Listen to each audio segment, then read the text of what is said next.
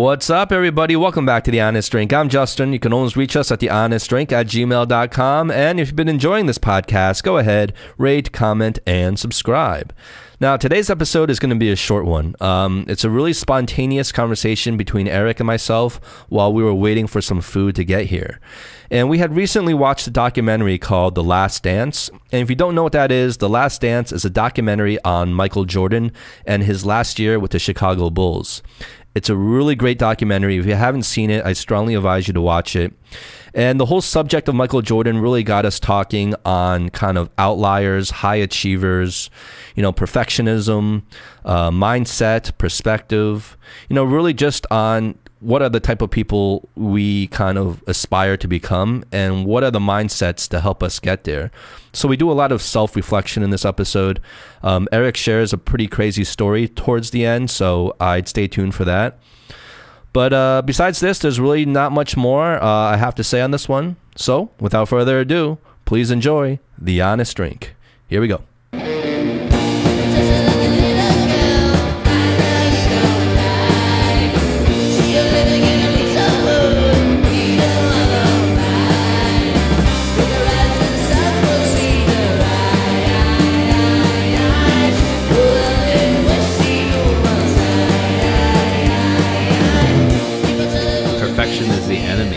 Good.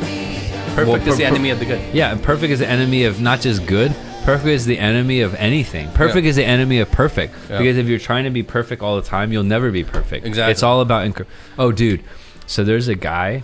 You gotta fucking watch this guy. You, you know what a card mechanic is? A car mechanic? Yeah. Did you ask me if I know what a car mechanic is? Card mechanic. oh, card mechanic. I thought you said Okay. car mechanic. so there are different levels of um, like magic. Okay. There are the people that spend tens of millions of dollars in these massive shows like David Cop- Copperfield or David Blaine or whatever, right? And then there's like the up close Mm-hmm. like the, the- street magic stuff. street magic.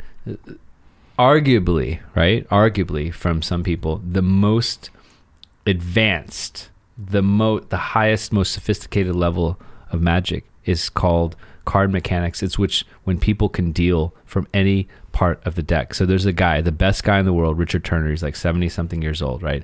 And I recently learned about this guy. There was a documentary made of him a couple years ago, won a bunch of awards. He was on the Tim Ferriss show.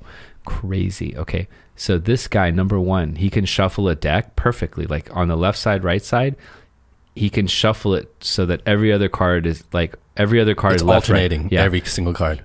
Okay, yes. If you give him any deck of things like business cards, regular playing cards, whatever, just by touch, he can tell you how many cards there is. And you can deal any, like, if there's a 52 card thing, he can deal number 37 card from the deck as if it was from the top. He is the foremost. He has shuffled, he has done like he has practiced dealing in these crazy card mechanic ways over like 500 he's counted like 500 million times like he is the the elite of the elite the epitome of card mechanics and the motherfucker cannot see Okay, so he relies all on touch. yes so But he, that probably gives him an advantage. yes think? yes and so like there's some funny stories like where the mafia like when he was younger the mafia was like you're gonna work for us and he's like no i'm not gonna work for you because if they if he could work for the mafia he could make them like fucking millions if not billions and it's insane what he can do so he basically knows what all the cards are because he can always keep track from 1 to 52 of everything no matter how many times he shuffles and he's dedicated his life to that What, what's this guy's name? Again? richard turner Richard Turner. yeah Wow, how'd you learn about him? uh, through the Tim Ferriss show. I mean, and then when you talk about like, you know, practice makes perfect and all this stuff and like like life lessons, like the guy's fucking badass. Like he has not missed a workout in 49 years. What does he work out though? Like like he lifts he's he's a black belt in uh, karate or kung fu or some shit like that. I mean, he's he's So- a and he's blind. Yes, he's a total, and he grew up and he was like poor. He got picked on. Like he's it, the whole story. Just listen to the uh, interview on the Tim Ferriss show. That's one guy, and then uh, Nik Wallenda I sent you, and the the guy, the tightrope tightrope guy, and he's gonna do like volcanoes and shit.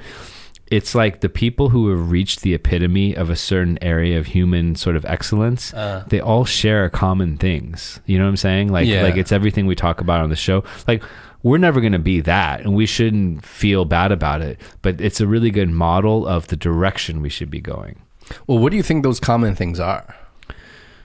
The common things are like you know f- like focus curious you know being curious being open-minded always wanting to get better. It's everything our show is about right? It's just that the reality is that when you have billions of people you're going to have outliers right? You're going to have the michael jordan. Hmm. And the goal is not to be michael jordan. The goal is to have michael jordan's mindset. And then hmm. wherever you end up you're going to be great in whatever you do but you don't need to be Michael Jordan. And that's the thing we talked about earlier today is that when you want to be Michael Jordan, that's when you get fucked up. When you try too hard. Yeah, because like the reality is that there's nature, right? There's all these things and there's like all these other factors.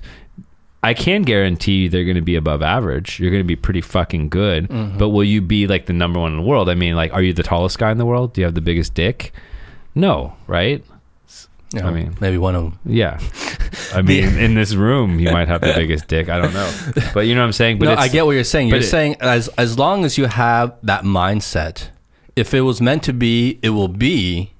But as long as you have that mindset, it'll take you to a better place anyway. Like for example, Yeah. like like as long as you adopt the mindset of Michael Jordan. If you were meant to be as good as Michael Jordan in, in terms of like you had all the other variables, you were physically gifted, you were had all the right circumstances and and and upbringing and and drive and uh, and physical advantages, then if as long as you put that mindset in, that will take you there, right?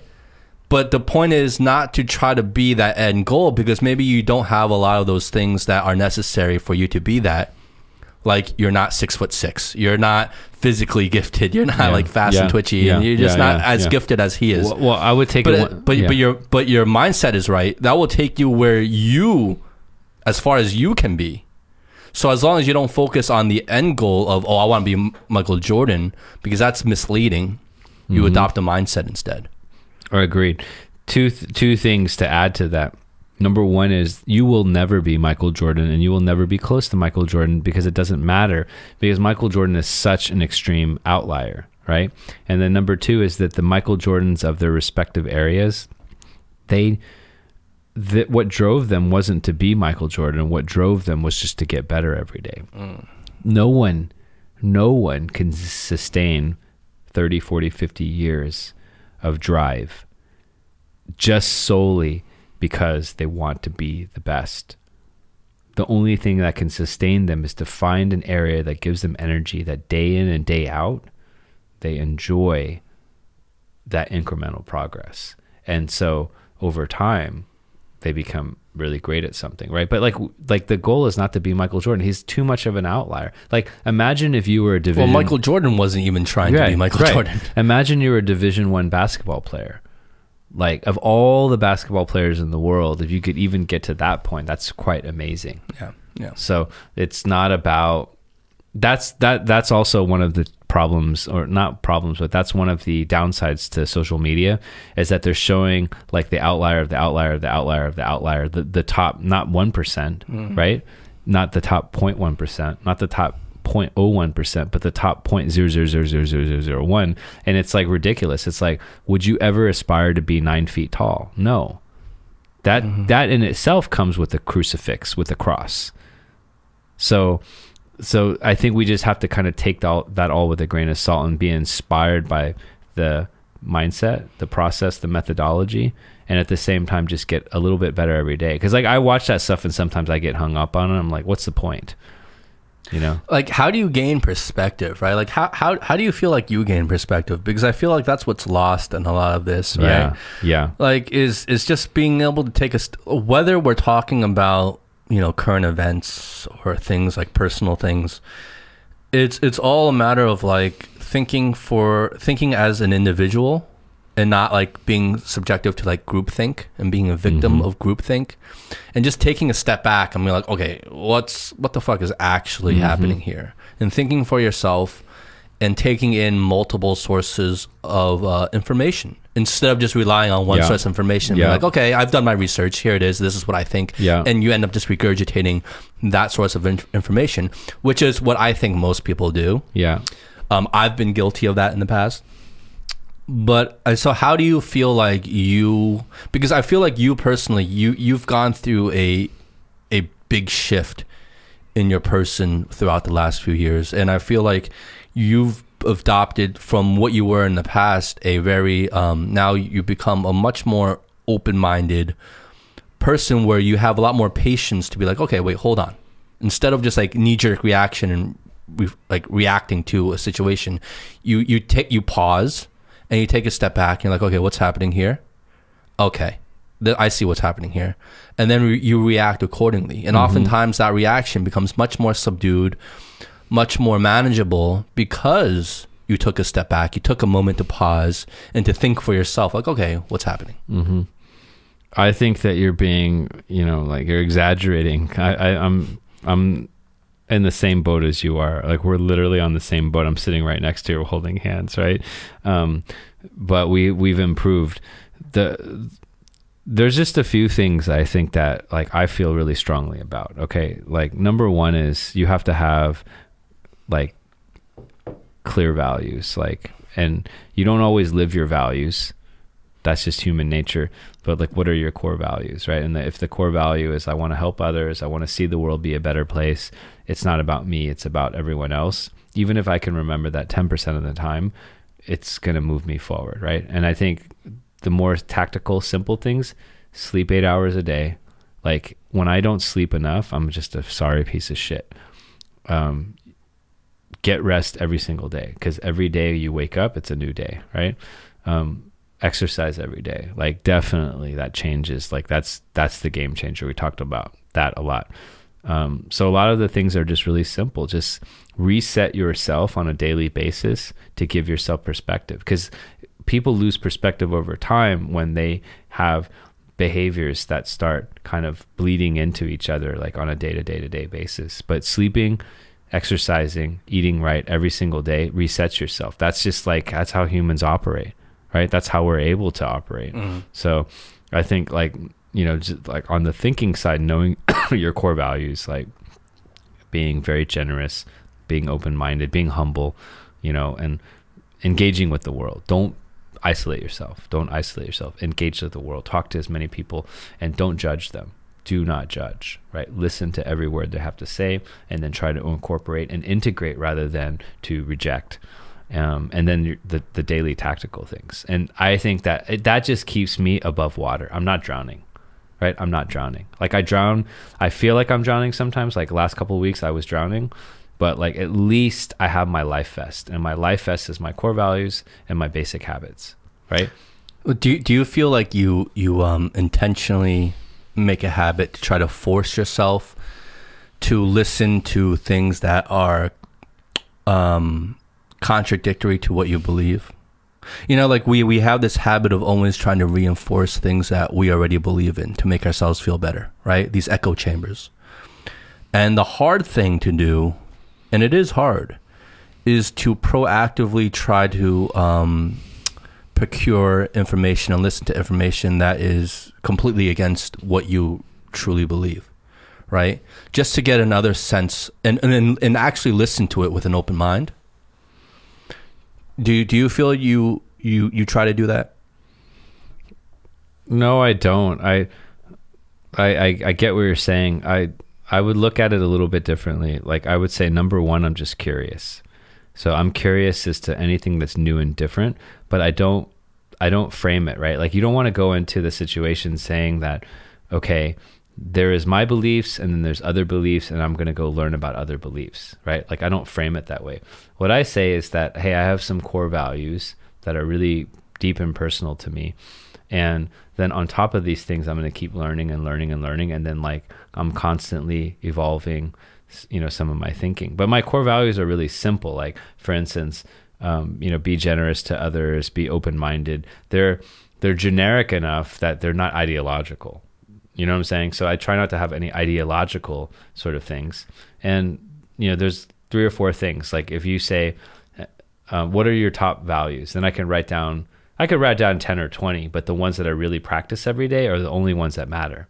If you don't practice your values, you might as well not exist, right? So let's say the two or three or four values that I try to practice on a regular basis, then the world is 99% open to me Like anything could change. Like I just have like two or three principles. So I, I try not to view the world like black and white, this versus this, red, blue, green, whatever. I'm just trying to say that hey, like the world, it is what it is, and on top of my very very basic core values, what can I continue to learn about the world? And part of that, you know, if you want to think about some of the tactics, okay, find smart people in different disciplines. So don't just study chemistry, but also look at biology, physics, look at sociology, psychology. Be as broad as you possibly can.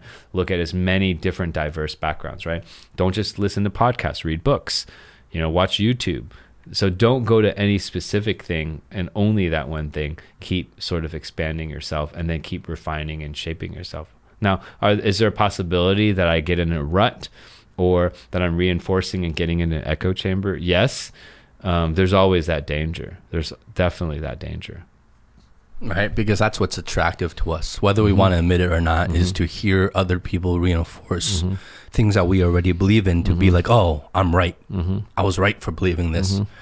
And the hard thing is to believe in contradictory information from credible sources that kind of undermine your belief, and then, and most people just tune that out. They don't even want to listen to it in the first Yeah. place, right? Yeah. So one of the things I think that will help inoculate versus that is read the ancient writers, learn history, because everything can like you look at politics, you look at all this stuff. It's happened a million times. It's not like people have changed.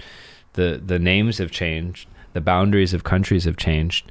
The technology has changed, but the basic need for you know wealth, the basic need for like power and all these things have existed for a long time. So read the ancient Egyptians, read the Romans, read the you know the Chinese, the Indians. Like go back to stuff that has survived thousands of years because here's the thing.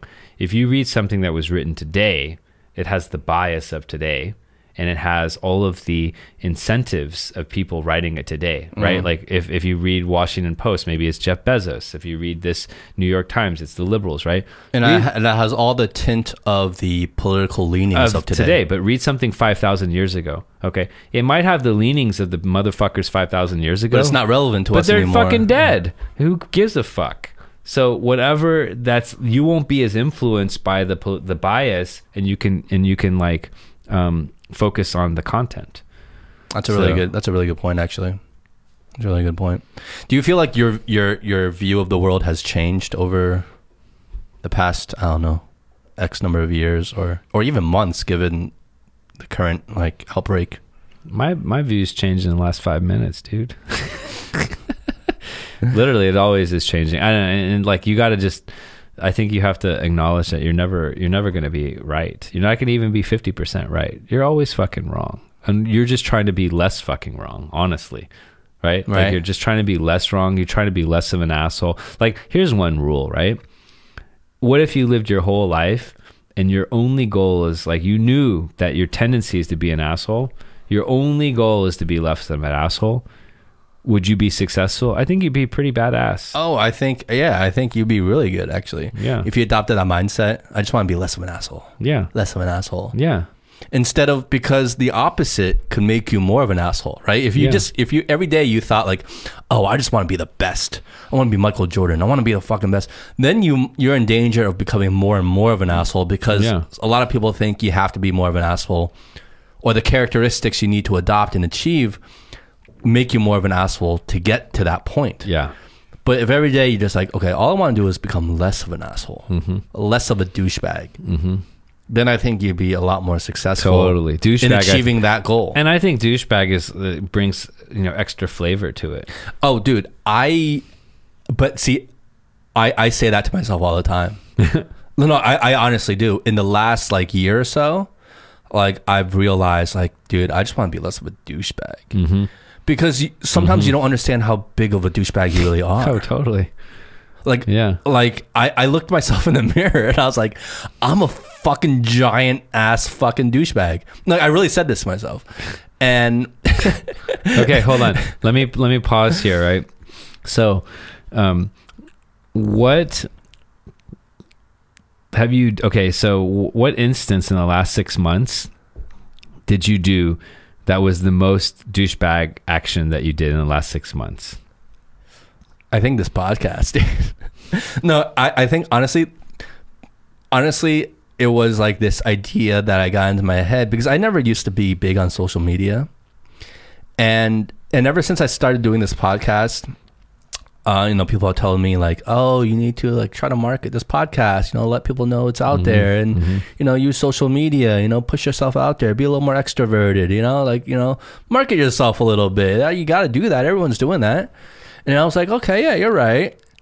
And then so I started kind of not being myself lately, and like doing like being more active on social media. All of a sudden, like I never used to use my Instagram account. Like my Instagram was account was like dead for like eight years, right? Mm-hmm. And all of a sudden, like I revived it like Yeah. a year ago Yeah.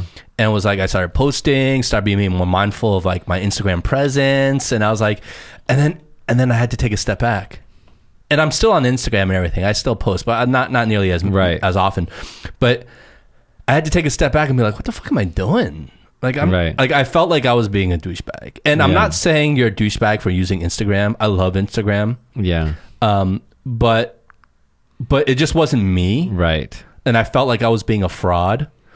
And even with WeChat and just all social media in general, Mm-hmm. like it's very unnatural for me to use it. But I still do. I still post pictures of food. Mm-hmm. I still post, and and every time I do it, afterwards, I'm a little bit regretful. I'm a little bit regretful. I'm Mm. like you like indulge yourself. I like you had that exactly chocolate cake. exactly. I had that guilty pleasure, Yeah. and whether or not that's a healthy thing, I don't know. But Yeah. but that's when I felt like, okay, I'm kind of being a douchebag right now. And even with this podcast, with with the audacity to to think that people are interested to hear what I want to say, Yeah.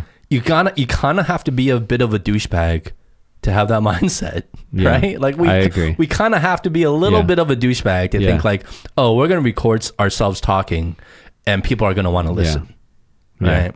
Yeah. So I don't know that that just kind of these highlighted. these boundaries are not like you know they're not completely clear. I I think you just always have to draw the line and know that you might overstep the line, but know where the line is. Okay. So whatever you do, like let's say like getting into douchebag territory is one side of the line, serving your you know your listeners and really thinking about them and having them in your heart is on one side. You're going to step like you can't like you know beat yourself up about stepping across the line what you have to do is just not live in the douchebag. Don't like put a pitch a tent in the douchebag territory because you will know it. Once you have your fucking tent, you build a fucking house in the Home douchebag- base. Once you make it home base. Yeah, once you fucking like you know put all your shit there, yeah, you know it's okay to kind of step into it. Just don't be just um, visit, just just be a tourist. like as as kind of to to allude to Rick James, don't be a habitual you know like line crosser or line stepper, right? But if you cross it occasionally, it's good. Why? Once you cross the line, always be drawing the line. Then you know you crossed it. It's like mindfulness. It's like you know you cross into another territory. You know where then you can- are. You know where you are. You have a reference, Right. And then you can go back and then not be a douchebag. So it's important whether it's good or evil, being a douchebag, not being a douchebag, you always have to kind of be evil or douchebag to know what good is. Mm. Right? Like if you it's it's kind of like what you were saying earlier today and you were like, well, if you just grew up and like all by yourself and there's no other people in society, nothing existed, would you know anything? You wouldn't know anything. You can't know anything because you weren't exposed to anything.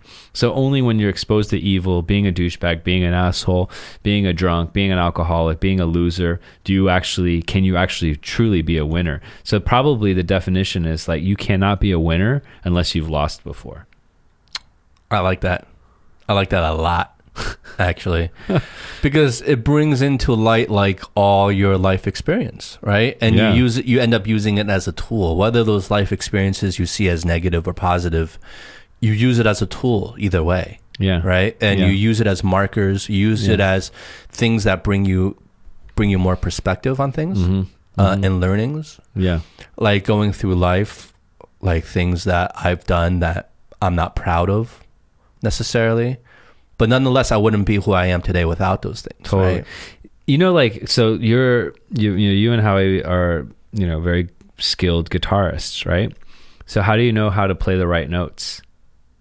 Right? How do you actually know how to play all the right notes in the right way? It's because you know what the wrong notes are. If you didn't know what the wrong notes were, you wouldn't be able to play the right notes. And how do you I don't know if that's a good analogy. I'm just looking at the guitars here.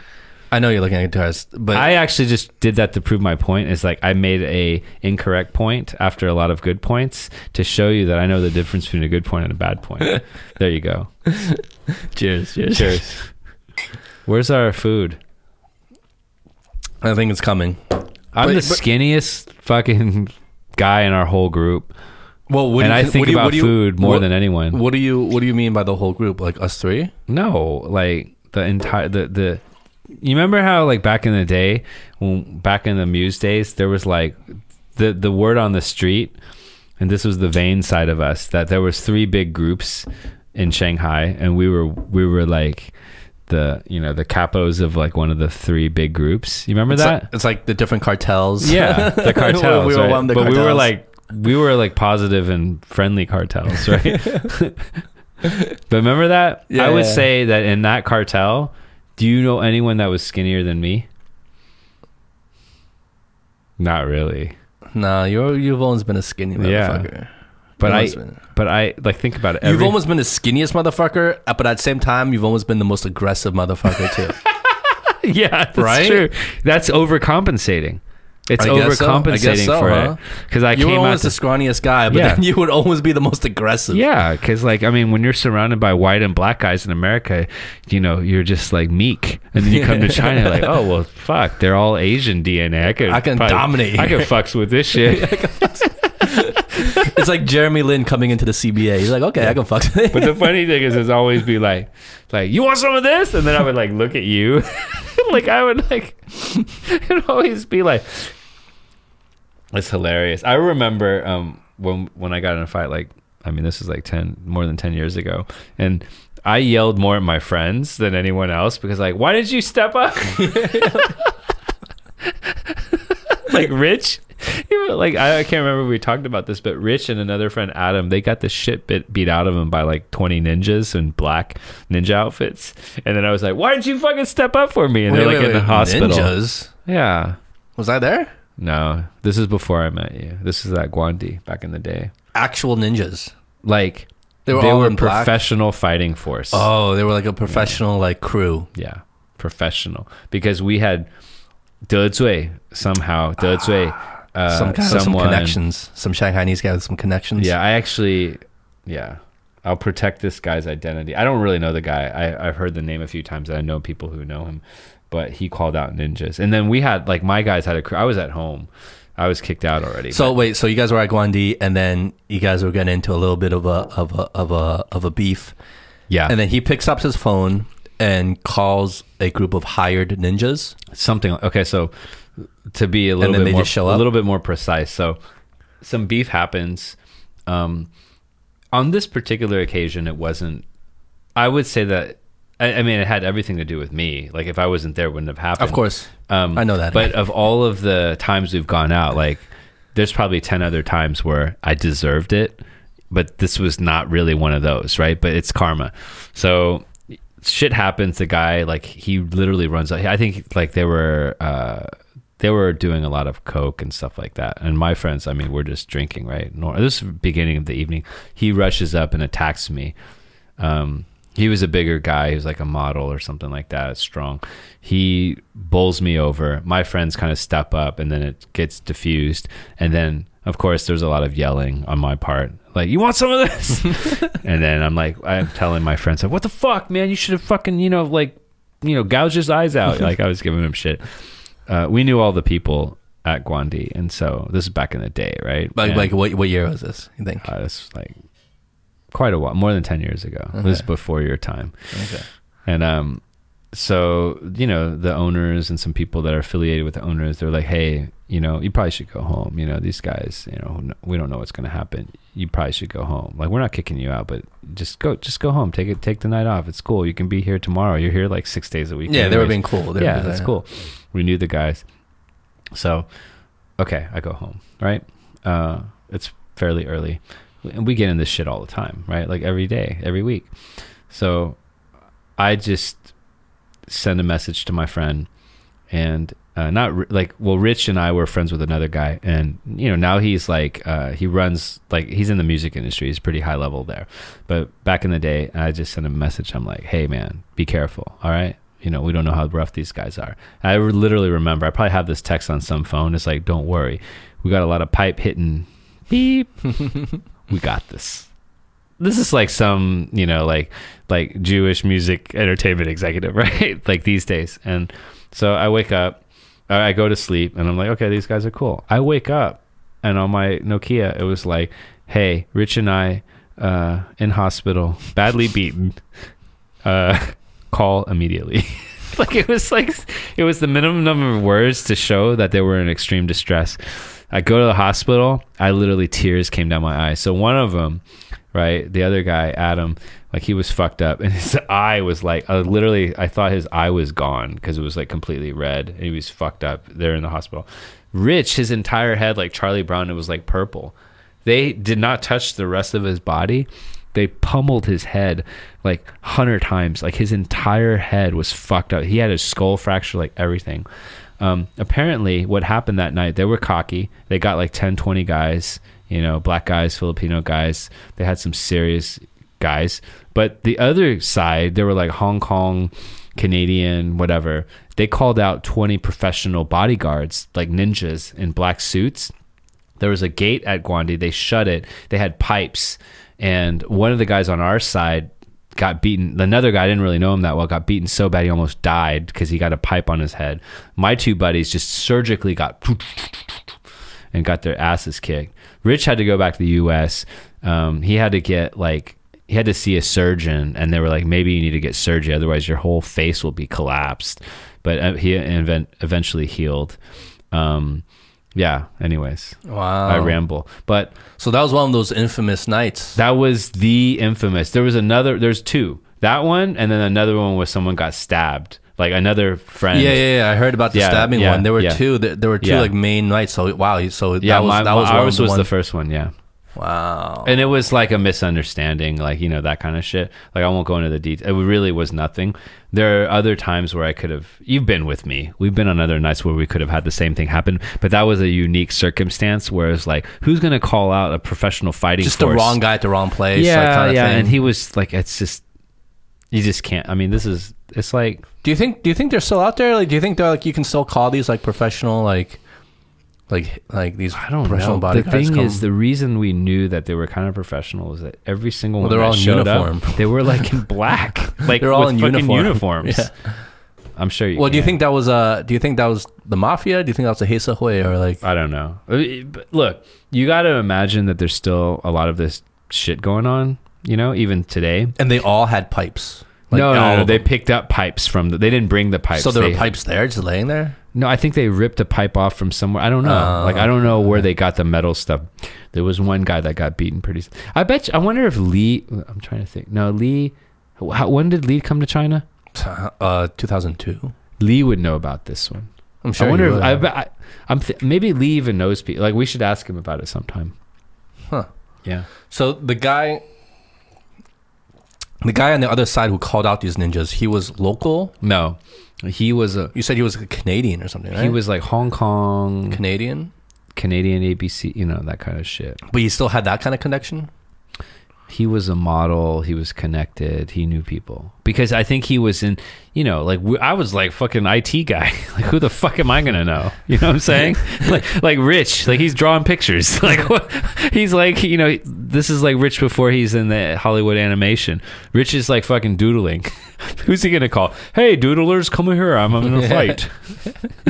Doodlers assemble. Yeah. I just remember so distinctly. I was like, "Be careful," and then my friend Adam was like, "Don't worry, we got a bunch of pipe hitting mofo's." And then if you looked at my my phone, it was like the next, Next one's like Rich and I in hospital, beaten like like very bad. like come immediately, and I go there. I was just like literally tears. Like I was just like. I didn't, and that was the one where Rich and I we had a falling out, and we didn't talk for like a year or two. He Why, was why? because he was so because I was you know you I was I was a douche. I was an asshole back then. Oh. So after that, he was still okay with me. But then we'd go out, and I would be like kind of dominating and arrogant, and you know just do stupid shit. You and know, he'd be like, "Not this again." I wasn't as mature, right? And then he would just be like, "You're such a fucking ass. You're always like this." And then he didn't talk to me for like two years. What? Because he saw he saw how it can go really bad. He just And he was a saw little the bit traumatized behaviors by that it. led up to it. Uh, yeah, and those yeah. behaviors were common. Like you keep talking about how things have changed for me in the last five, ten years, right? But imagine being that really like me, that aggressive, overbearing. Oh wait, hold on. I think a food is All here. right. 你好，你好。